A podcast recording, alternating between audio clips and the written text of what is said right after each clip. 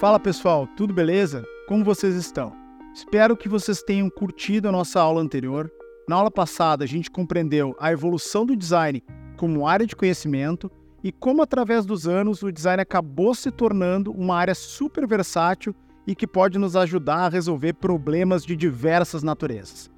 Se na aula passada a gente mergulhou com maior profundidade no entendimento do design como um gerador de significado, com a potência de gerar novos negócios e projetos com real valor dentro de um cenário cheio de complexidades, hoje, nessa aula, iremos entender um pouco mais sobre como o design faz isso, como o design executa isso na prática.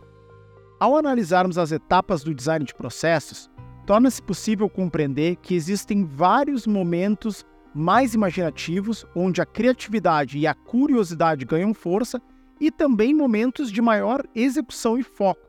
E é ao saber misturar e organizar essas etapas dentro de um mesmo fio condutor, de um mesmo processo, que o design se mostra como útil para resolver a complexidade dos problemas contemporâneos. Tudo começa com um período de imersão, de mergulho, um momento para se entender com maior profundidade e clareza o desafio que está prestes a ser enfrentado. Nesse momento, existem muitas formas úteis para se fazer esse mergulho, para que esse deep dive seja feito com qualidade. Levando para um contexto de um problema empresarial, nessa etapa de imersão, é hora que você olha para todos os ângulos, olha para fora e para dentro. Olha para os clientes, para os colaboradores, para a potência e fragilidades do seu modelo de negócio. Nessa etapa, recomenda-se que realize práticas como, por exemplo, um bom desk research que consiste em uma pesquisa e compilação profunda, porém ágil, de dados e informações que se conectam com um problema a ser enfrentado. Outra recomendação aqui é usar de recursos de diagnóstico, como por exemplo, uma boa matriz SWOT, mapeando as forças, fraquezas, oportunidades e ameaças vividas pelo contexto da empresa. Nesse momento de imersão, também é hora de consultar históricos, dados de vendas, percepção dos clientes, feedbacks, uma escuta ativa tanto para o mercado consumidor, né, consumidor externo, quanto para dentro de casa, ouvindo colaboradores e pessoas que fazem parte da empresa. Ao realizar uma boa imersão, torna-se possível entender qual é o jogo que está sendo jogado. Realizar com qualidade a etapa de imersão faz com que a próxima etapa, o momento de ideação, de criatividade, seja feito com maior qualidade e conhecimento de causa, e, consequentemente, torna esse momento de criatividade mais produtivo. No esquema ao lado, vemos o nascimento do processo, com a etapa de imersão e também o mapeamento de algumas ferramentas e práticas que são úteis nesse ponto de partida. Após uma profunda etapa de imersão, chega a hora de passarmos para a etapa na qual a criatividade entra em ação. Trata-se da etapa de ideação. O ato de idear, de, de criar, de, de pensar diferente, de conceber algo novo, de conceber novas soluções, tem muita conexão com o design desde o seu nascimento. É nessa etapa que o componente da criatividade entra em ação. E aqui isso ocorre de uma forma especial, pois trata-se de uma criatividade com foco, com direcionamento, uma criatividade produtiva. Normalmente, nessa etapa, é apresentado um bom resumo de tudo que foi coletado e aprendido na etapa de imersão, para que todos os participantes dessa etapa estejam bem contextualizados, bem informados e abastecidos das informações necessárias para criar, é importante dar o contexto para todos, ressaltar o diagnóstico, as dores, o porquê de todos estarem reunidos para esse momento de pensar fora da caixa, de colocar a criatividade em prática. O ato criativo pode ser feito de diversas formas, e isso normalmente muda conforme o time uh, evolui. Algumas boas práticas são sugeridas nessa etapa, como, por exemplo, brainstorm de ideias livres, uh, registrando as ideias através de colocando os insights em post-its, tabelas, ferramentas colaborativas, como por exemplo Miro, ou até algumas práticas mais estruturadas, como a criação de jogos de ideação, no qual são criadas cartas, tabuleiros e regras para que a geração de ideias seja estruturada, organizada e, por que não, também divertida. A cena de uma etapa de ideação normalmente parece uma grande bagunça criativa. A gente pode sentir um pouco de como são esses momentos na imagem ao lado. Para ajudá-los de forma prática, eu sempre acho importante compartilhar com os alunos um canvas que ajude e potencialize um bom processo de ideação. Na figura que está na tela, você pode utilizar para exercitar e praticar atos de ideação com seus respectivos times e equipes de uma forma muito simples e direta. É uma figura que traz quatro campos que podem ser muito úteis para a organização e efetividade de um processo de ideação. Na esquerda, nós temos dois campos que correspondem ao passado e eles estão totalmente conectados com os aprendizados da etapa de imersão. Em um dos campos, você colocará a visão de você sobre quais foram os principais problemas, dores e desafios a serem enfrentados e tratados no processo de ideação. Uma visão individual, uma visão sua perante tudo que foi aprendido e diagnosticado na etapa de imersão. Já no segundo campo, ainda na parte da esquerda, referente ao passado, você preencherá a compreensão do grupo, o que o coletivo, né, o que é consenso entre todos os participantes quanto aos principais problemas, dores, desafios a serem tratados na ideação. Já quando vamos para a direita, que trata do futuro, seguimos uma lógica similar. No terceiro campo, da esquerda para a direita, temos um espaço destinado para você inserir todas as ideias e insights que surgirem relacionados aos problemas e desafios mapeados na imersão, mas primeiramente você irá fazer isso de forma individual, você consigo mesmo. E no quarto campo, espaço mais à direita do nosso frame, é o espaço reservado para você inserir os insights e ideias que são um consenso entre o grupo e que provavelmente serão os projetos que vão avançar e serão tratados e executados nas próximas etapas de prototipação e desenvolvimento. No esquema ao lado, vemos que nosso processo vai crescendo e agora já compreendemos um pouco mais as etapas que fazem parte do processo de design. Agora chega a hora de darmos vida para as nossas criações.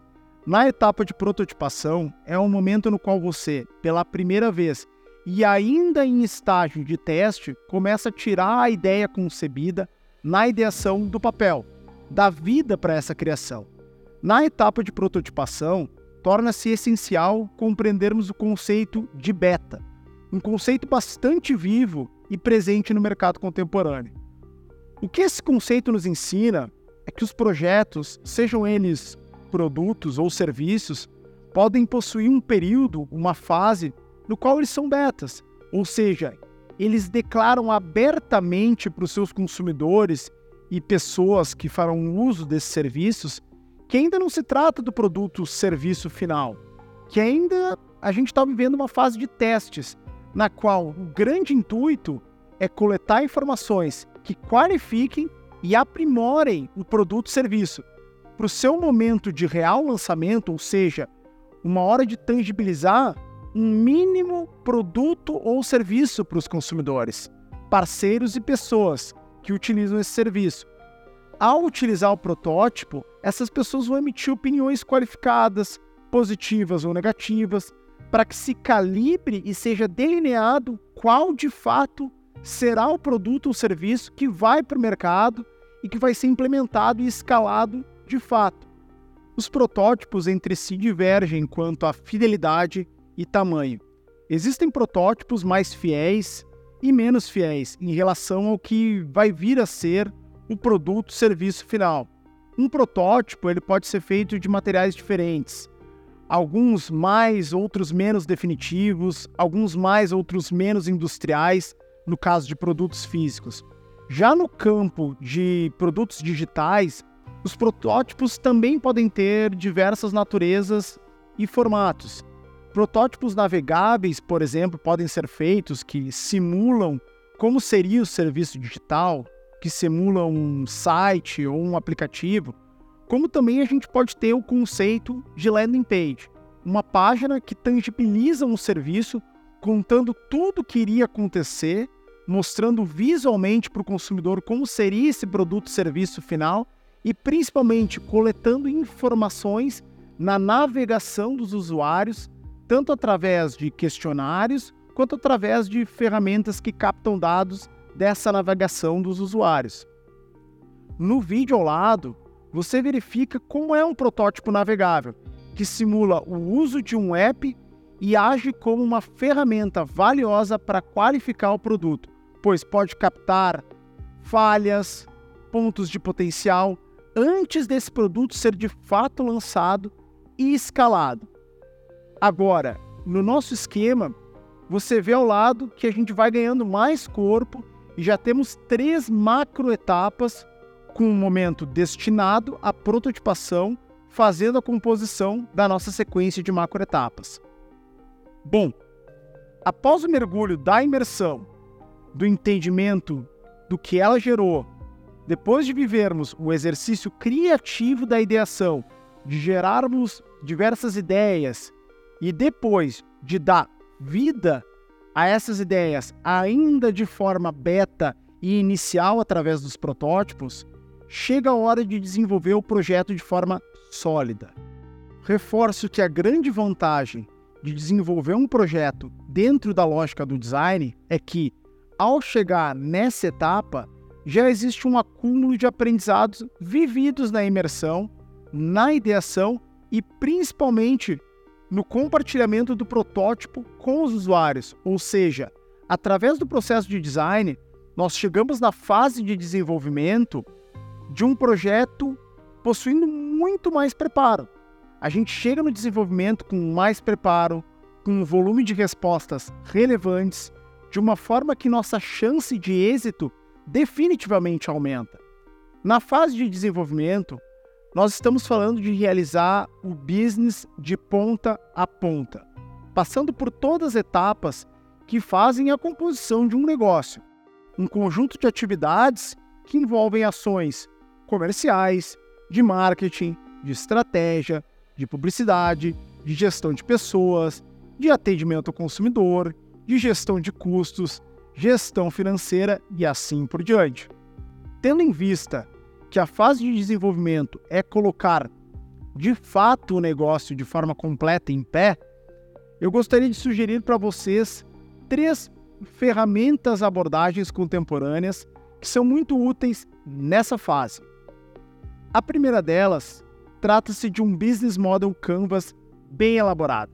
Essa é uma metodologia bastante simples uh, e temos no podcast Business Model Canvas em profundidade, conectado a essa aula, um descritivo bastante completo e detalhado sobre cada campo que compõe esse canvas. Mas de forma resumida, como vemos na tela através do mapeamento abordamos uma visão ampla do negócio, contendo um mapeamento das parcerias chaves, atividades chaves, recursos chaves, proposta de valor, estratégia de relacionamento, canais de acesso ao consumidor, segmentos de clientes, estruturas de custos e fontes de receita. Outra abordagem que, na minha visão, é importante ser trazida aqui é a oportunidade de se trabalhar por sprints, ou seja, organizar as equipes, os times, em grupos nos quais fique claro o papel que cada um tem né, nesse processo e o que cada um tem que produzir, numa execução de trabalho que se divide em intervalos normalmente de uma semana ou 15 dias, tendo sempre um momento ao término desses intervalos de trabalho para se avaliar o que foi executado e principalmente planejar a próxima sprint. Ou seja, avaliar a sprint que se passou e planejar com qualidade a próxima semana ou os próximos 15 dias é muito importante. Por fim, reforço aqui como é importante no desenvolvimento constante de um negócio colocar em prática o mindset de Lean. Esse é um conceito que ele vem de Lean Startup, ele é uma prática constante no mercado e na imagem ao lado você vê uma figura que tangibiliza bem essa forma de pensar e agir. Nesse conceito que se popularizou através do livro The Lean Startups, a startup enxuta do Eric Rice, uh, a gente vê uma imagem com uma lógica cíclica que começa a construir uma ideia que é tangibilizada através de um produto ou serviço, e esse produto ou serviço, ao estar no mercado, começa a ser medido e mensurado através de dados que são gerados principalmente junto aos consumidores e usuários. Esses dados, ao serem bem analisados, tornam informações valiosas para que o negócio uh, se qualifique. Esses dados eles são uma fonte de aprendizado. E é esse aprendizado constante que faz com que seja possível qualificar o produto ou o serviço que está no ar, ou até pivotar, transformar o produto ou serviço que está no ar, colocá-lo em uma outra direção, ou até, por que não, conceber novos produtos e serviços que partes das informações coletadas constantemente junto ao consumidor nos indicaram a fazer. Se praticarmos esse conceito constantemente e de forma cíclica e organizada através de cerimônias, a gente vai ter uma ferramenta potente para os nossos negócios para que eles sempre estejam competitivos e contemporâneos. Trata-se de um antídoto para que nossos negócios nunca se tornem obsoletos. Por fim, vemos na tela o nosso processo completo, contendo todas as etapas, tendo nessa timeline uma sequência de ações bastante poderosa para diagnosticar problemas, conceber ideias novas testar essas ideias e principalmente fazer essas ideias saírem do papel. Pessoal, cabe lembrar que aqui temos um podcast muito interessante que complementa esse conteúdo e ele vai estar disponível para vocês através do nome Mergulhando na Forma de Pensar e nas Etapas do Design de Processo. Você também pode complementar o seu estudo lendo o nosso e-book disponível para vocês. Até a próxima aula e muito obrigado por viver essa jornada comigo. Grande abraço.